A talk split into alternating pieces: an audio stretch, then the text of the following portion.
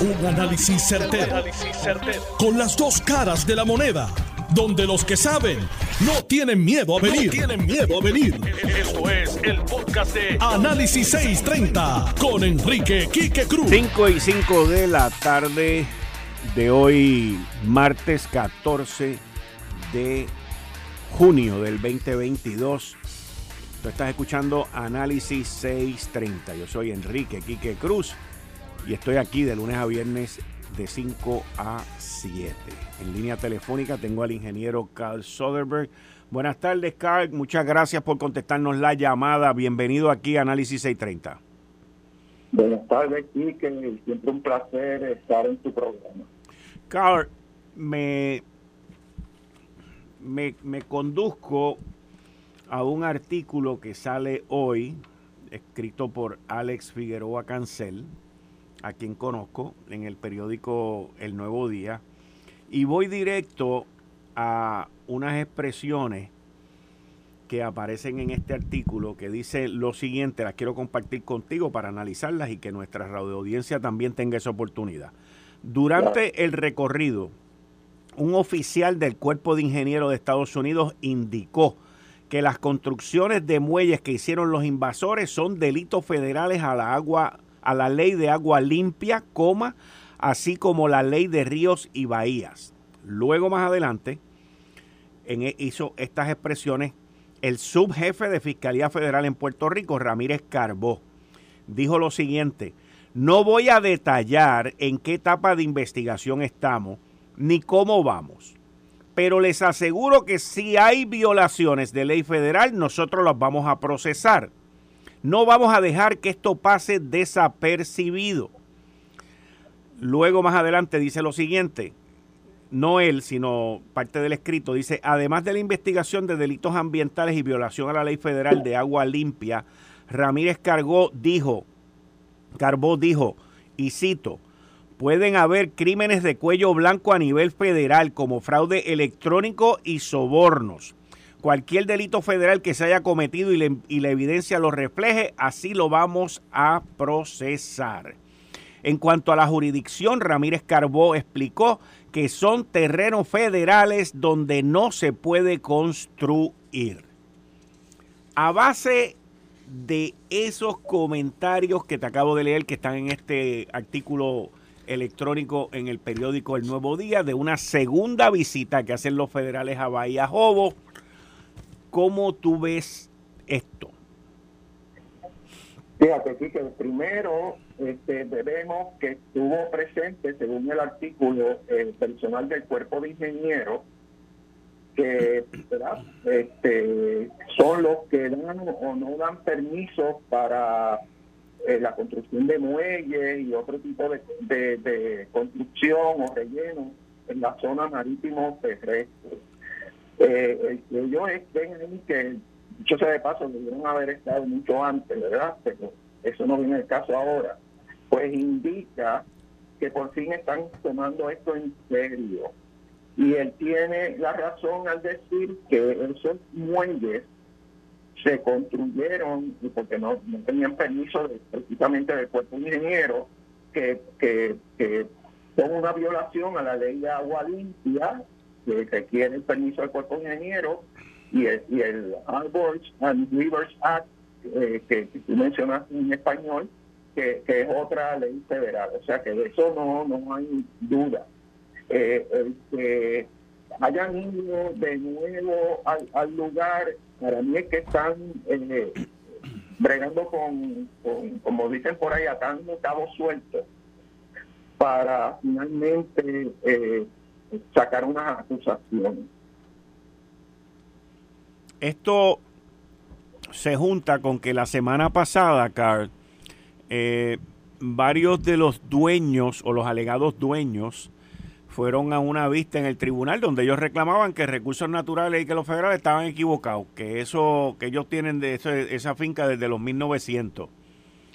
Eh, pero por, por esta segunda visita, yo me imagino, yo pensando acá, tú me puedes esclarecer un poco mi análisis y mi pensamiento, que los federales participaron como oyentes de la vista que ocurrió en el Tribunal Estatal y vio lo que pasó allí para continuar corroborando y montando su caso. definitivamente que, tienen que haber tenido personal allí en esas vistas. Y fíjate que mencionan posibles crímenes de cuello blanco. Por eso, por eso, por eso, por eso, por eso. Este, que, ahí la cosa entonces se pone interesante y, y sabemos ¿verdad? De, de un serie de permisos que se dieron ilegalmente, eh, que no se sabe exactamente quién fue el que los dio porque se siguen pasando la bola, pero la, la táctica del gobierno federal es que los acusa a todos. Y entonces que, que los que estén, estén, tengan el récord pues se salen de, de la demanda. Así que la, la, cosa se va a poner bien interesante en, en y yo espero que no se queden en juego y vayan también allá a la palguera que no se queden en Jobo y también vayan a la palguera. ¿Tú entiendes, tú entiendes, tú entiendes que la palguera es más grande que Jobo?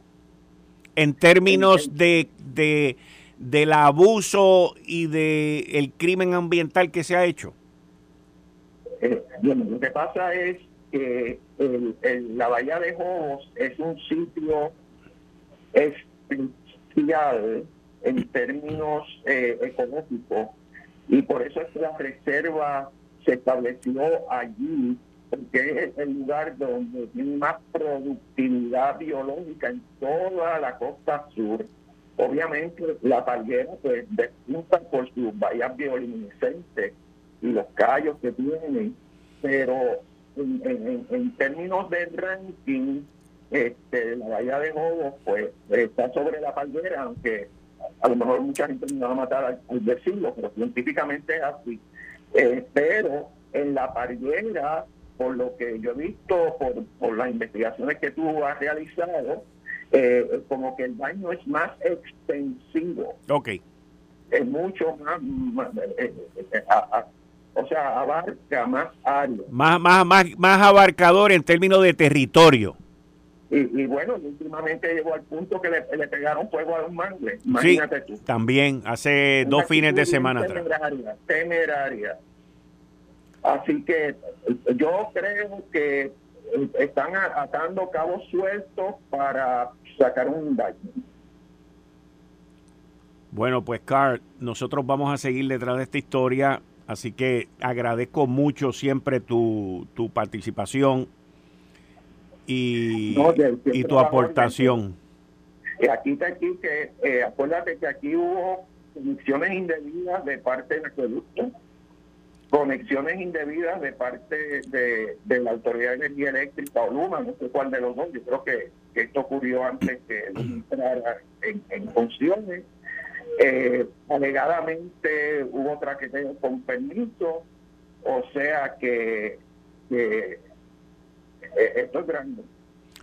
Carl, cuando, cuando un, un subjefe de Fiscalía Federal en Puerto Rico, digo, muy rara vez, uno puede tener una reacción tan firme y, específica cuando te dice que aquí pudo haber habido crimen de cuello blanco, este, de lo que está hablando es transacciones electrónicas, eso fue que volvemos a lo mismo, se hicieron pagos, supuestamente se pueden haber hecho pagos a través de de ATH móvil y ese tipo de cosas. O sea, aquí aquí como que como que esto es más grande de lo que nosotros hemos visto hasta ahora. Eso es lo que yo quiero de esta declaración y, y, y, a, y a ti no te, no, tú sabes que la, la, el módulo operandi ahora de, del FBI es que, mira, si eres culpable, ven y habla conmigo antes de a la casa. Excelente. A lo mejor este es el primer este, ¿verdad? anuncio para que las personas que hayan cometido estos crímenes pues, me vayan acercando a la Fiscalía Federal antes de que lo vayan a buscar en la casa. Excelente punto, Carl. Excelente punto. Porque sí, están enviando el mensaje de que, mira, yo, nosotros estamos investigando violaciones a la ley federal. Esto no va a pasar por desapercibido. Aquí puede haber habido, pueden haber habido, cito, estoy citándolo según el periódico, puede haber habido crímenes de cuello blanco a nivel federal como fraude electrónico y soborno. Y, y definitivamente cuando tú oyes a fiscalía, al subjefe de fiscalía, decir eso, pues está haciendo lo que tú dices, está mandando un mensaje. Vengan a mí, no dejen que le toquemos la puerta vengan, si ustedes vienen a donde nosotros lo vamos a tratar mejor. Van, miren, miren, miren el niño símbolo, Félix Elcano Delgado, que hizo barbaridades.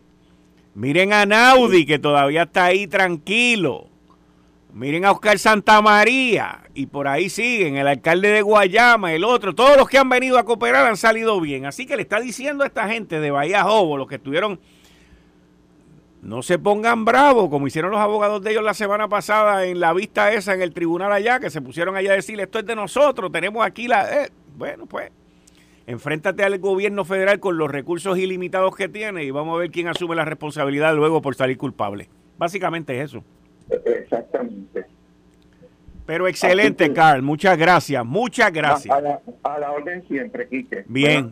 Muchas gracias. Y ustedes escucharon a Alex director de la Environmental Protection Agency, el ingeniero Carl Soderberg, retirado. Él estuvo por muchos años a cargo de Puerto Rico e Islas Vírgenes con la EPA y una persona que llevó múltiples investigaciones como esta en conjunto con el cuerpo de ingeniero que es el arma en esta firme y el que lleva aparte, tiene inclusive el cuerpo de ingeniero tiene un brazo este de, de investigaciones criminales y, esto en conjunto, estoy seguro que es en conjunto con recursos naturales y la secretaria que debe haber estado cooperando, involucrada en todo esto, la estoy buscando a ver si me da una llamadita a la secretaria de Recursos Naturales, la licenciada Nay Rodríguez, que nos llame.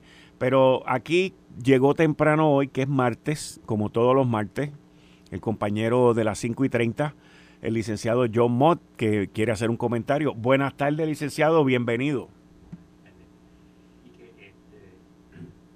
Buenas tardes, Quique. Eh, yo quiero mencionar que yo conozco muy bien a Ramírez Carbó. Eh, yo tuve pleitos con él cuando estaba en la práctica privada y tuve pleitos con él cuando estaba en Fiscalía Federal. Él estuvo un tiempo, aunque él es mayormente civil, él estuvo un tiempo de fiscal criminal y llevó varios casos eh, successfully. O sea, él ganó casi todos, si no todos los casos que llevó. Es una persona bien seria, bien estudiosa y si él está diciendo lo que está diciendo, Ponle el sello. Interesantemente, soborno. ¿Por qué soborno? Soborno. Por, no, no, piénsalo. ¿Por qué soborno? Y fraude electrónico. ¿Por qué soborno? Soborno en el área federal es solamente dos delitos. Uno, cuando tú sobornas a un empleado federal. O dos, sobornas a un empleado estatal. ¿Cuál de los dos te suena más? Just, just saying. Tercero. Y que el soborno se llevó a cabo mediante un paguito electrónico. Posiblemente, o los, mensajes, o los mensajes se hicieron por transmisiones electrónicas. Exacto. Todo a, mí, a mí esto, a mí estas expresiones de, de Ramírez Calvo, eh, como lo dijo Carl Soderberg, él puso el punto en la I, pero él está también enviando un mensaje como nosotros sabemos ya lo que pasó aquí. Sí. ¿Verdad? Sí, él lo sabe todo. ¿Verdad que sí? No abrir la boca antes de que... ¿Verdad que sí? Vuelvo y repito, yo he tenido pleitos con él, un abogado muy hábil. Y no va a estar abriendo la boca menos que, mira, tenga todo, como dice por ahí, he has all the cards. And he knows everything. So, es así. Eh, tercero, aquellos que estén hablando, yo no, yo estuve aquí desde 1900. Eh, dude, eh, tú no puedes usucapir los bienes del dominio y uso público, número uno. Para aquellos que no lo sepan, cuando yo trabajé irónicamente, en recursos naturales yo tuve que hacer una investigación legal exhaustiva sobre los terrenos en Culebra. Resulta que cuando los Estados Unidos coge Puerto Rico como parte del Tratado de París, las zonas marítimo terrestres pasan a los Estados Unidos de América. O sea, son propiedad federal. Tú no puedes usucapir al gobierno federal. Usucapir quiere decir, pasa el tiempo y esto es mío, por yo decir que es mío. That work contra el gobierno federal y no aplica a los bienes de dominio y uso público. Esos bienes de dominio y uso público, la zona marítimo terrestre, fue traspasada a Puerto Rico en 1900, con excepción de terrenos en Culebra. Eso quizás es lo que ellos están reclamando. Si tú estuviste allí en 1898, Ajá. guess what? Todos esos otros traspasaron a los Estados Unidos de América, todo eso es tuyo. Eso es uno.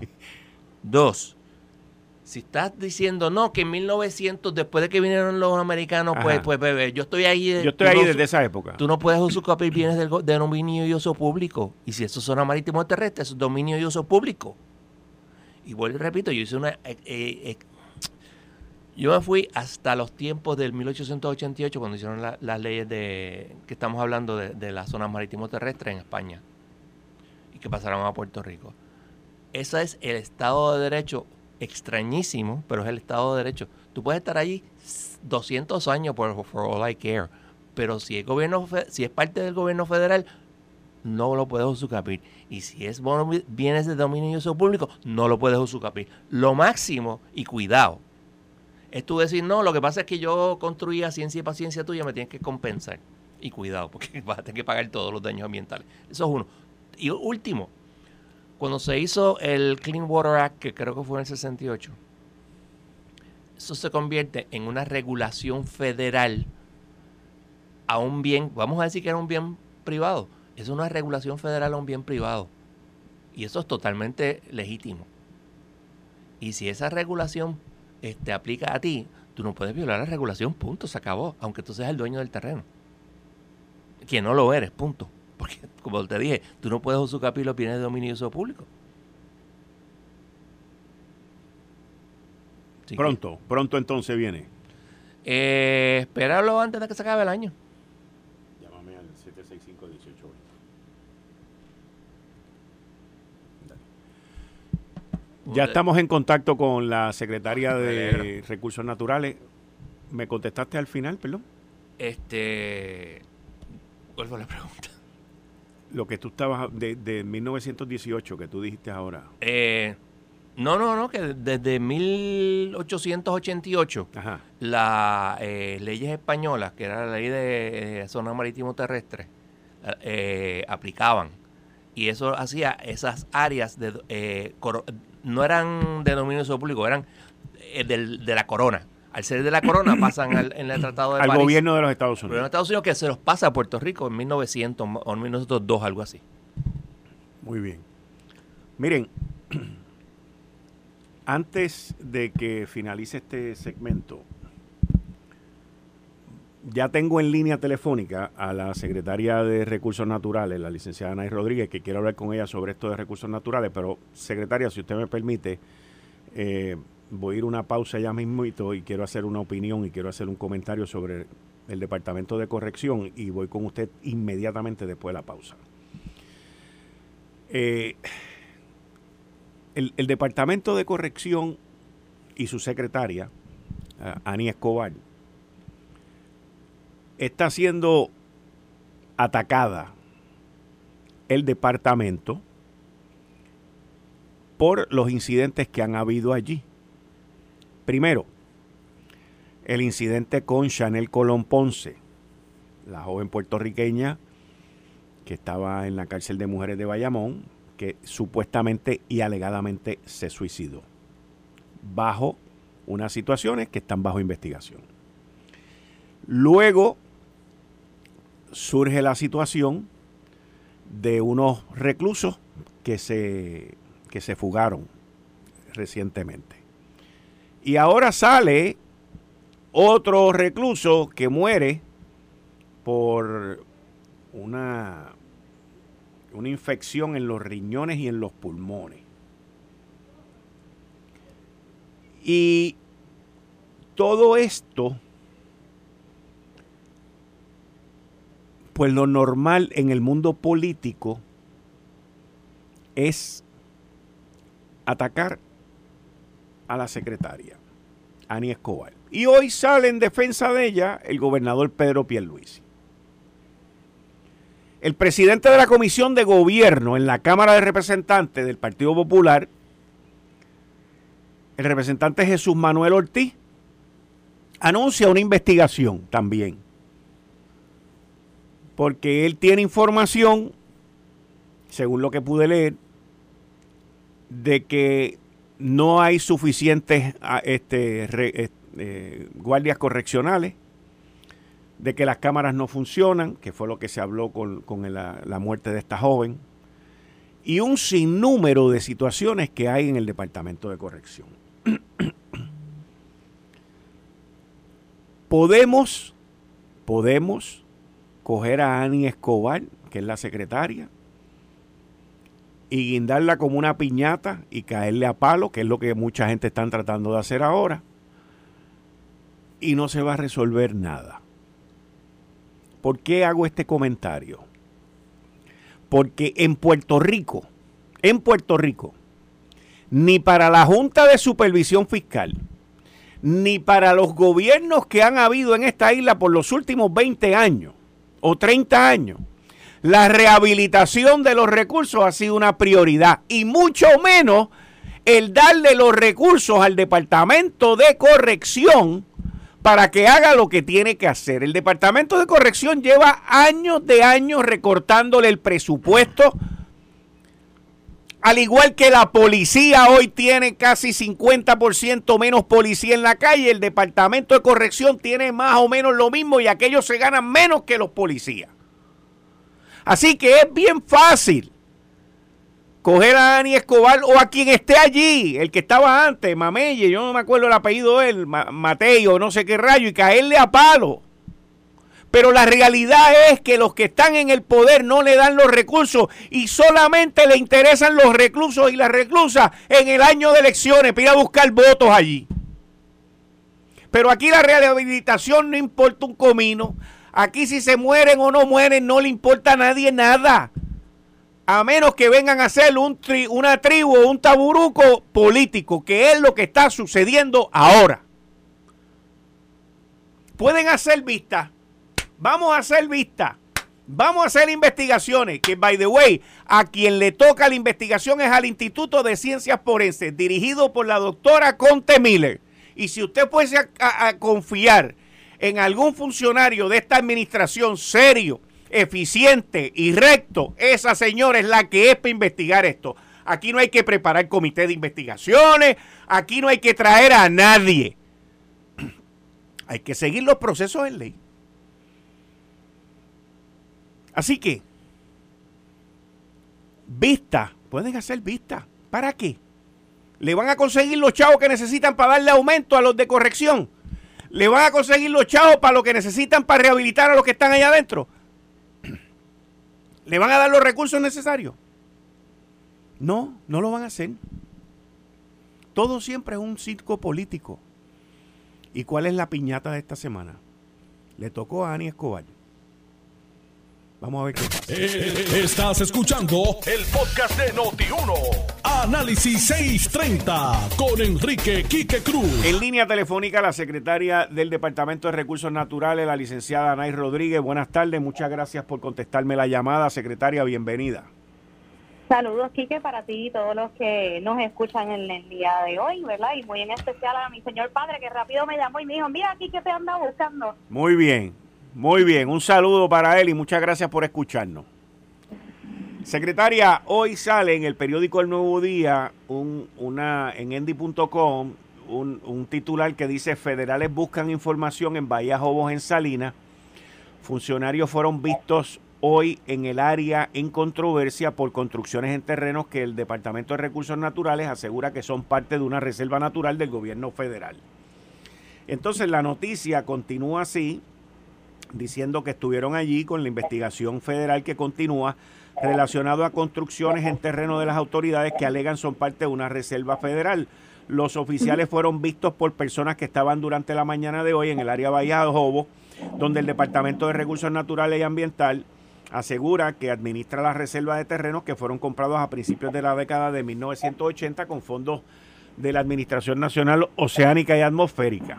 El nuevo día supo que funcionarios estaban entrevistando personas como parte de la recopilación de información de la pesquisa. No hubo arrestos ni allanamientos. Ahora, la parte que levanta las antenas y el análisis aquí en Análisis 630 fueron unas expresiones que, que hizo el subjefe de Fiscalía Federal en Puerto Rico, Ramírez Carbó que dijo lo siguiente, y lo estoy citando, como sale aquí en endy.com.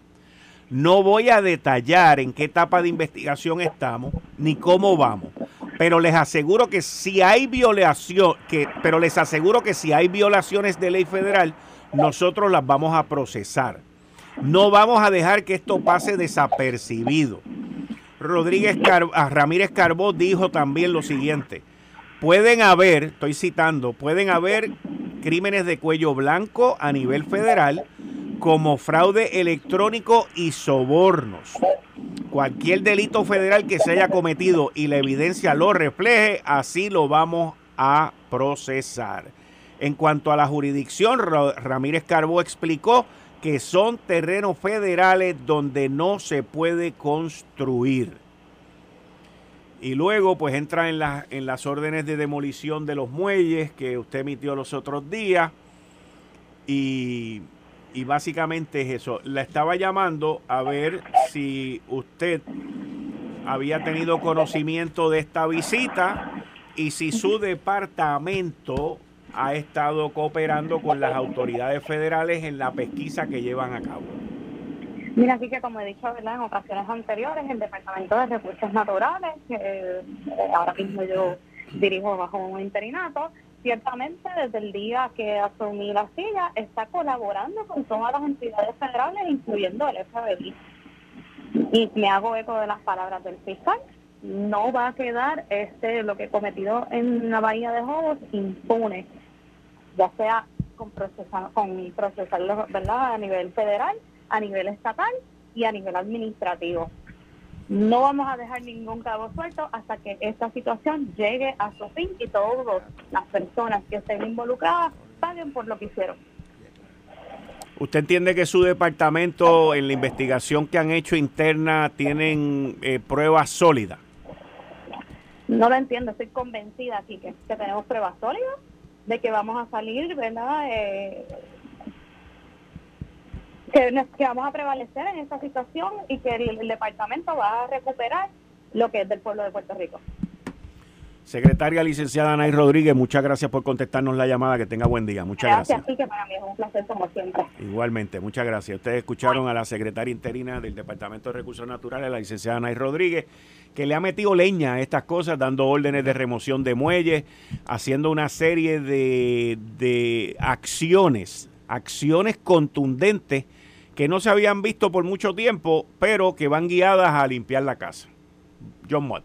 Bueno, este, yo creo que con, con el, eh, el tracto que hay en los asuntos de zona marítimo terrestre, yo creo que la secretaria tiene razón. y en la parte federal, pues, usualmente tienen razón también. Así que, pues, los que crean que no, pues pueden pelearlo, como tú dices. Bueno, John, vamos para allá. En otros temas. Ah, por cierto, se me olvidó decirte que este se te olvidó lo de la orden de Besosa contra la, secretaria. La tengo, aquí, la orden es mostrar que se aparezca el jueves a las 10 de la mañana a mostrar Juez causa. federal advierte posible desacato a secretaria de Corrección y Rehabilitación. Correcto. ¿Por qué? Porque él tiene una orden que, que si tú haces cambio de liderato ahí, me tienes que, eh, me tienes que avisar y aparentemente no lo hizo. Entonces le hizo una orden diciéndole, muestra causa por la cual no te debo encontrar en, curso en desacato. Y ella no contestó. Y esta es una segunda orden diciendo, mira, te apareces, cuando un juez federal te dice, aparécete, es porque te puede meter presa ese día. Eso depende de lo que ella vaya a decir. Es una cuestión bien seria. Esto tiene que ver con el negociado de instituciones juveniles. no tiene que ver con las cárceles. Lo que pasa es que Sí, es el mismo sistema, pero que no tiene que ver con, con, donde están los adultos, tienen que ver donde están los jóvenes. Los jóvenes, que están bajo un máster federal. Ay, quiero recordarle a todo el mundo, que yo recuerdo eso cuando yo trabajé en justicia en 84. Había un caso que se llama Morales Feliciano, que duró décadas. Y, y, se fueron todos los millones del mundo. Exacto. Y supuestamente... En multas. En multas, etcétera. Y si vamos a volver a eso, eso costó un montón de dinero. O sea no, no debemos caer en eso de nuevo. Y eso es para los políticos, porque son los que ponen el presupuesto, como tú muy bien dices, porque la secretaria no puede hacer mucho si no tiene los chavos. Él la citó para este jueves a las 10 de la mañana el Tribunal Federal en el Viejo San Juan con relación al caso del negociado de instituciones juveniles. Besosa recordó que previamente había establecido hasta el 7 de junio la fecha límite para que Escobar indicara por escrito por qué no debía ser encontrada en desacato por fallar en cumplir con una orden anterior y declarar vacante la contratación del nuevo director de programas del negociado de instituciones juveniles. Ah, tú ves Al día de hoy, la secretaria ha fallado en cumplir con la orden de mostrar causa. Básicamente, lo que él está cuestionando es por qué usted no ha nombrado a un, a un director en, el programa del el negociado de instituciones juveniles. Me imagino que es alguien nombrado eh, como monitor allí, me imagino. Algo parecido. Es uno de los monitores, es de ese liderazgo que el juez entiende que es importante que esté allí. Y al no tenerlo, pues me imagino que estarían preguntándose qué político o qué pana de los políticos iban a poner allí y pues se les pasó el tiempo. Y a los jueces federales tú no los desobedeces porque te pueden meter preso. Como me dijo una vez a mí el juez Gerbolini. Recuerda, teníamos un conflicto de calendarios y, yo dije, juez, que yo tengo una vista en, Carolina. Y me dice, con una sonrisa de acá a acá, recuerda que si él te mete preso, yo te puedo sacar, pero si yo te meto preso, él no te puede sacar. Interesante. End of story. Sí, sí. ya tú sabes a qué vista yo fui. Sí, porque el poder se entiende en inglés y en español. Exactamente. Ahora, esto, fíjate, esto tiene que ver con esto del negociado de instituciones juveniles, el, de una orden que el juez le envió el 24 de mayo y reclamó con el lenguaje enérgico que había emitido al menos tres órdenes para requerirle al Departamento que avise cuando haya cambios en posiciones de liderazgo que sean esenciales para lograr cumplimiento sustancial en este caso, que está bajo supervisión del Tribunal Federal. Aquí es donde yo me caigo de espalda. Porque esto está bajo supervisión federal por violación de derechos civiles desde 1994. ¿Eso es así? 28 años, dijo el juez, de fracaso. Total, absoluto y completo.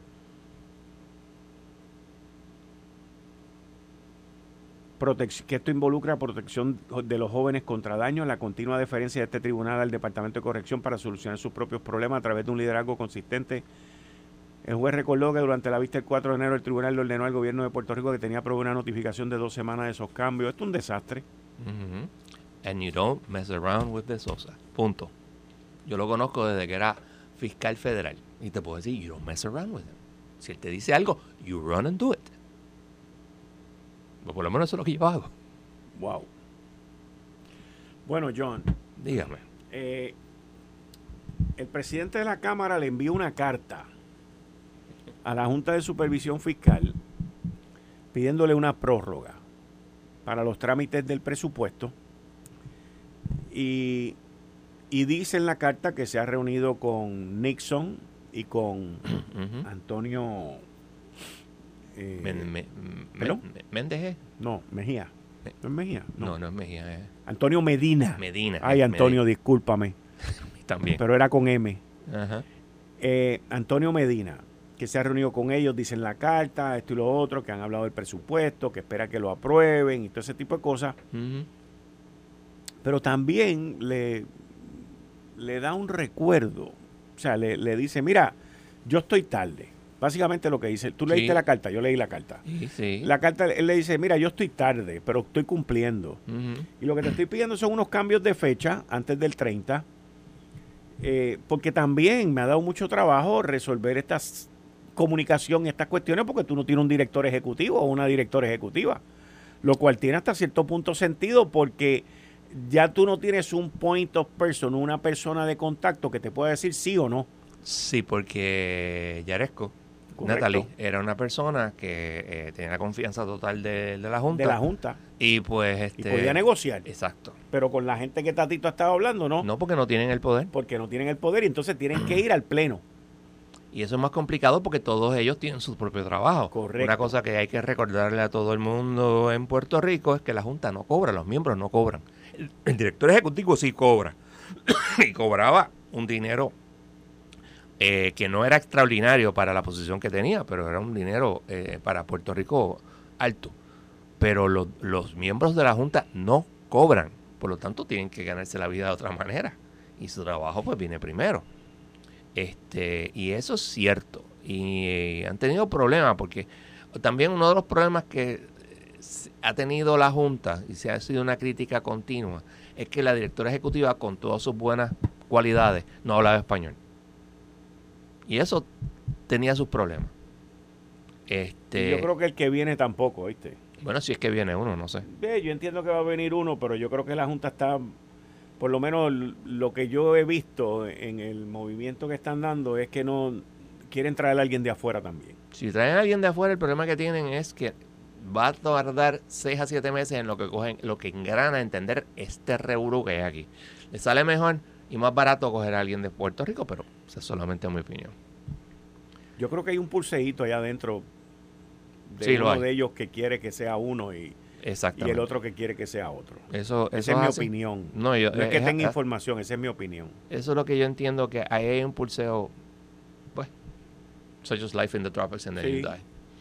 Entonces, eh, ahora, eh, déjame hacer un paréntesis porque hace aproximadamente unos 15, 20 minutos el gobernador Pedro Pierluisi por fin, corazón, por fin firmó la moratoria de la crudita por 45 días. Ahora hay que esperar el reglamento y cómo la van a poner y la van a implementar. En lo que hacen el reglamento pasan 45, no, 45 días no, 6 meses. Eso es unos dos. No, yo entiendo que no, porque el secretario de Hacienda había dicho que hace casi un mes el secretario de Hacienda había dicho que una vez estuviera todo esto listo, que él se iba a tardar 15 días. Yo me imagino que él ya tenía eso casi listo. Posible, porque él es muy debe de tener ya. Sí, yo, yo conociendo a Francisco Paré, él va a decir mañana que él está ready y que esto va a ser dentro de 10 días más o menos. Pero hay un punto. Yo no he escuchado a la Junta hablar sobre este asunto.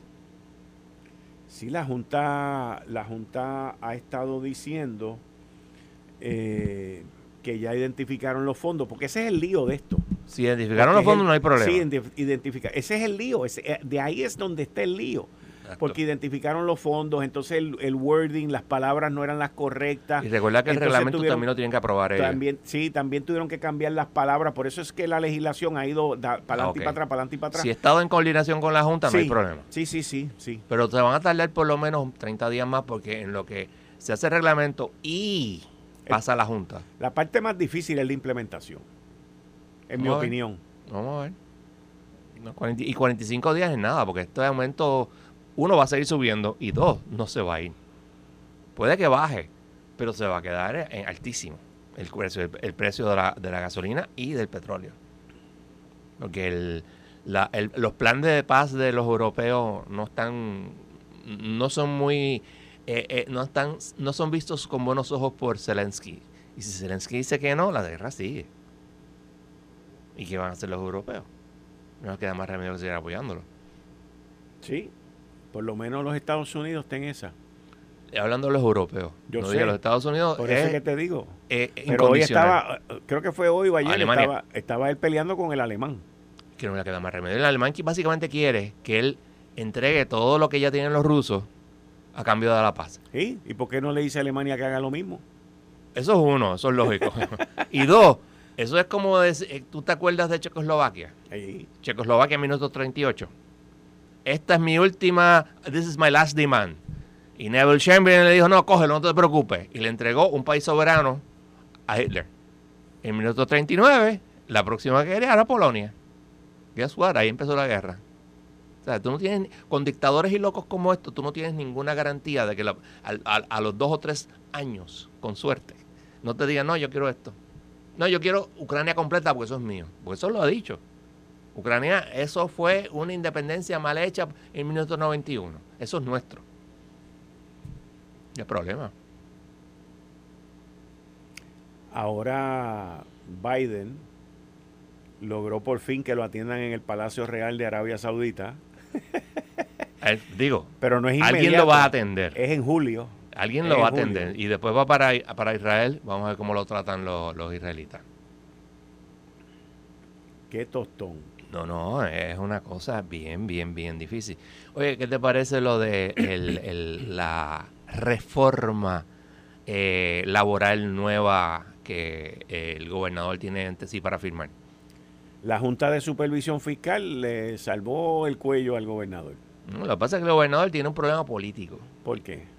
porque si no lo firma... Bueno, pero él, No, espérate, él lo puede firmar y la Junta se lo revoca. No, no, exacto. Lo firma y la Junta lo revoca. Exacto, por eso es que te digo que le salvaron el cuello. El problema es que volvemos otra vez a todo esto. Los abogados de la Junta y los abogados de Puerto Rico los pagamos nosotros. En un asunto que todo el mundo sabe lo que va a pasar. Van a perder. Van a perder. Entonces, como yo digo, busca, o sea, escoge tus batallas. No escojas batallas que tú sabes que vas a perder. Y, y lo para colmo, todo esto es un asunto político. Porque los populares y sus aliados hicieron esto para poner en jaque al gobernador. El gobernador lo firma, ellos ganan. Si el gobernador no lo firma, ellos ganan también. Y todo es una cuestión política porque saben que a última instancia, mientras esté la Junta, no va a estar, no, no lo van a permitir. Así mismo es. Pero, it's just life in the tropics and then you die. Pero tuvo suerte. Porque la Junta le tiró la toalla. La Junta no le ha quedado de otra. La, lo- los políticos que promulgaron esa... Los políticos que promulgaron esa reforma laboral Ujú. No, no vieron y no entienden. Al día de hoy, ayer yo estuve aquí con dos senadoras hablando sobre el tema, un senador y una senadora sobre el tema. Y, y ellos entienden que como es para el sector privado, pues no hay ningún problema. Lo que pasa es que todo lo que tú hagas para el sector privado incide Todo está en... eh, en el sector público porque te aumenta los costos en el sector público y te puede bajar el- los impuestos que entren. también. Y por eso Lo- es que... te afecta los recaudos. los recaudos. Y por lo tanto, viola el, el plan fiscal. Y si viola el plan fiscal, guess what? ¿Qué va a hacer este la juez Swain? Va a escuchar a todo el mundo con su eh, gran paciencia y amabilidad y va a fallar a favor de la Junta. Ahora, ayer eh, yo te envié una información que salió de que el- la Junta de Supervisión Fiscal le dijo que el plan de la Autoridad de Carretera se quedaba corto por 13 millones de dólares y que tenían que conseguir esos chavos en algún sitio. Y pues tienen que cortar. De algún sitio. Exacto. El problema estriba en que los políticos han demostrado desde el 2017 que no entienden que tienen que hacer cambios en cómo hacen las cosas. Ellos hablan de que no, nosotros lo entendemos y nosotros no vamos a caer de nuevo. Mira, no es cierto. Están en las mismas. Y lo que quieren es gastar para que los relijan. Más nada.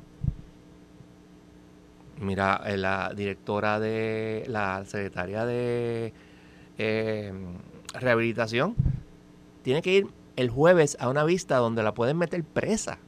Por simplemente no haber des- por haber desobedecido una orden de que le dice muéstrame causa lo que tenía que era, erradicar una moción. Y mira yo he tenido ocasiones donde ha sido culpa mía y se lo digo al juez mire juez es culpa mía este estoy aquí este si tiene que imponer sanciones. Y usualmente me han este me han pasado la mano me han regañado pero pero pero son comprensivos. Pero no desobedezcas una orden porque eso no lo toleran.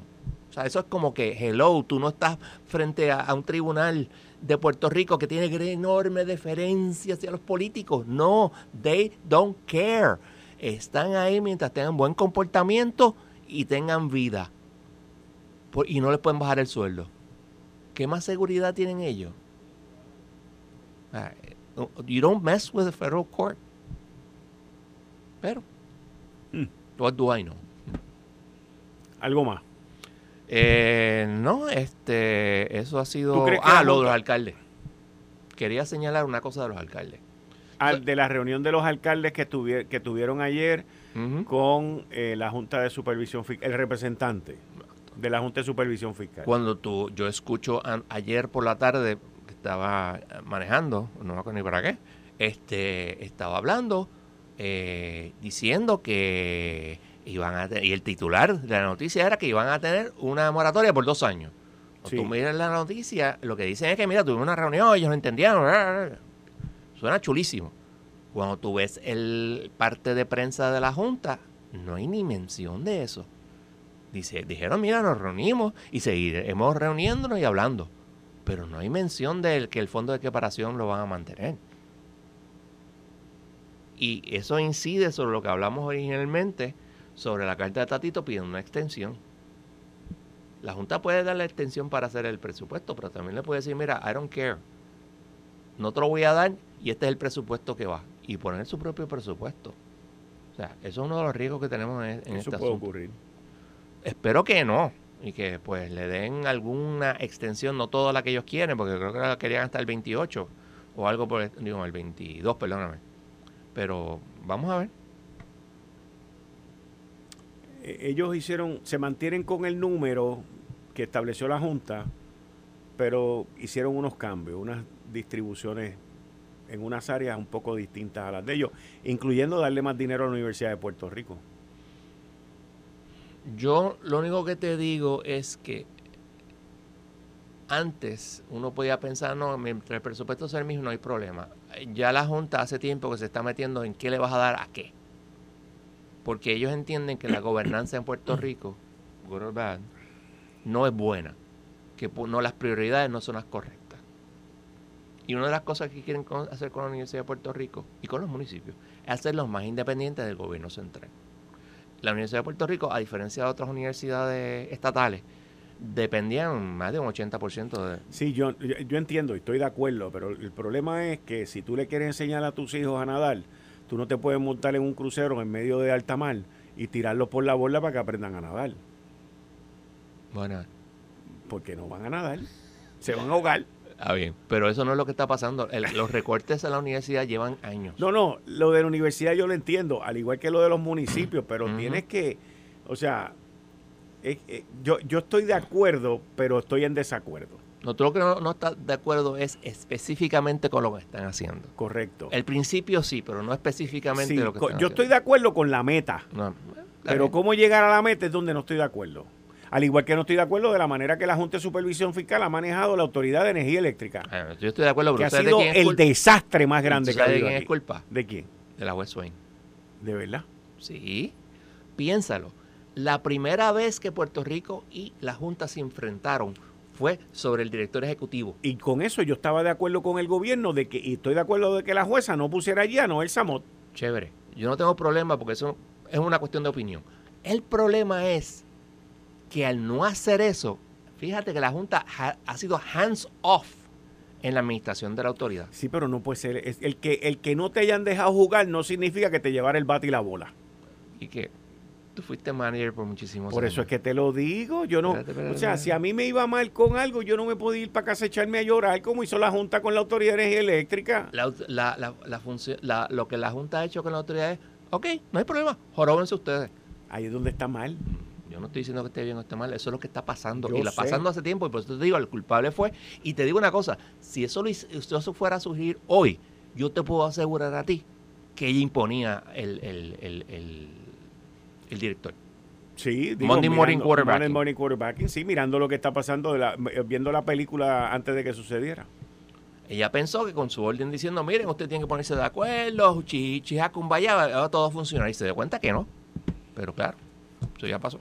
Muchas gracias. Esto fue el podcast de Notiuno. Análisis 630 con Enrique Quique Cruz. Dale play a tu podcast favorito a través de Apple Podcasts, Spotify, Google Podcasts, Stitcher y notiuno.com.